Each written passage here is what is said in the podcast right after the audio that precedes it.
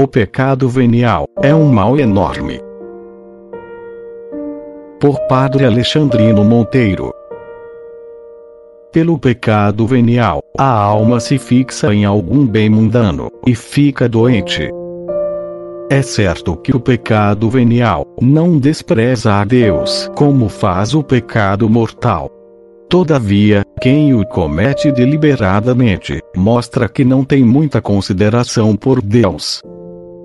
E se é assim, como podemos dizer que é leve? Quem dissesse isto proferiria uma blasfêmia, segundo a afirmação Bernardo. No pecado venial, não se há de considerar tanto a leve transgressão do divino preceito, mas principalmente a infinita majestade de Deus, que só se contenta com a perfeita observância dos seus mandamentos. São Jerônimo diz: não sei se podemos chamar leve algum pecado que se comete com desprezo por Deus. Devemos considerar não só o que se manda, mas quem manda. Nem apenas quão grande a ordem, mas a dignidade de quem ordena. Se o homem falta ao divino preceito, em uma coisa pequena, por isso mesmo comete uma falta indesculpável, porque poderia facilmente evitá-la. Quem comete um pecado venial merece muita repreensão. Pois se para evitá-lo, tivesse de suportar grande fadiga e vencer uma grande repugnância, poderia haver alguma desculpa, se não o evitasse. Mas para não se vencer numa coisa tão fácil, que desculpa pode haver?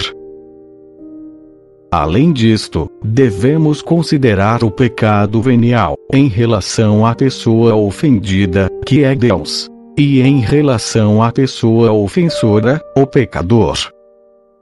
Com relação a Deus, o pecado venial não é uma coisa sem importância, pois ofende e desgosta a infinita majestade de Deus.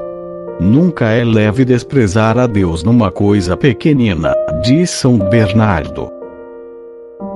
Além disso, que filho haverá tão desleal e ingrato, que diga: A meu pai não quero tirar-lhe a vida, nem feri-lo mortalmente. Isso não. Mas quero desgostá-lo de manhã até a noite, e o magoar nas mais pequenas coisas. Que filho desnaturado seria este? Pois é assim que faz o pecador com Deus, seu Pai, pagando-lhe os benefícios com ingratidões, com desacatos, com indelicadezas. Não é coisa leve tanta impiedade. Com relação ao pecador, quanto aumenta a malícia do pecado venial, o ser cometido por uma alma justa, que pela graça santificante é amiga de Deus, filha adotiva, e esposa do Espírito Santo. Todos sabem que os desgostos e ofensas que se recebem de um amigo, e muito mais de um filho ou de uma esposa, são sempre muito mais dolorosos que as ofensas recebidas de um estranho ou de um inimigo. Aqui é o lugar de refletir. Sendo eu tão amado por Deus, de quem estou recebendo continuamente tantos benefícios, como ouso desgostá-lo com as minhas infidelidades, com as minhas culpas, que ferem profundamente o seu amoroso coração. Alguém poderia objetar dizendo: apesar de tudo, o pecado venial não é culpa grave. Resposta: Primeiramente, o pecado venial só é culpa leve, se o compararmos com o mortal. Mas não é leve se for considerado em si mesmo.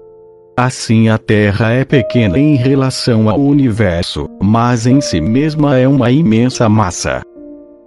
Em segundo lugar, o pecado venial é tão grande mal que para perdoá-lo foram necessários os méritos de Cristo, como diz São Bernardo. O Divino Redentor derramou todo o seu sangue, não só para pagar os pecados mortais, mas também para satisfazer pelos veniais.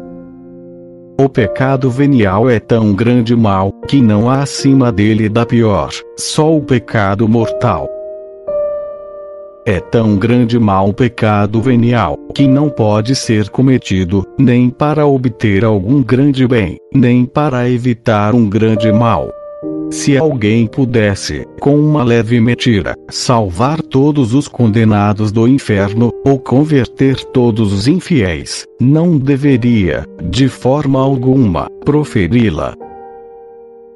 Finalmente, convém refletir no número incalculável destas culpas, que se cometem desde a manhã até a noite, dia a dia, mês a mês, ano a ano.